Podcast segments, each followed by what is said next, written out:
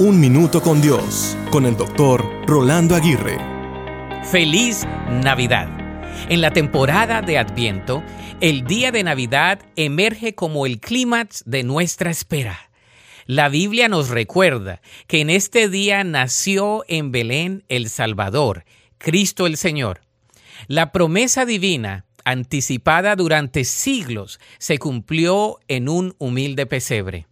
El día de Navidad no es simplemente una fecha en el calendario, es una conmemoración del nacimiento de la esperanza, del amor encarnado y de la luz que penetra la oscuridad. En este día recordamos que la promesa de redención se hizo tangible en el niño envuelto en pañales.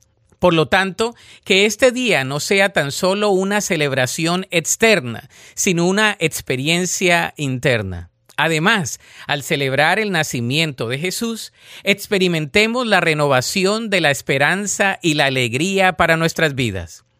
Vivamos cada día con la realidad de que el día de Navidad no es solo el 25 de diciembre, sino un día que se renueva cada vez que dejamos que Jesús nazca en nuestros corazones. Hoy celebremos la presencia continua del Salvador que transforma nuestros días en una celebración eterna de su amor redentor. Una vez más, feliz Navidad.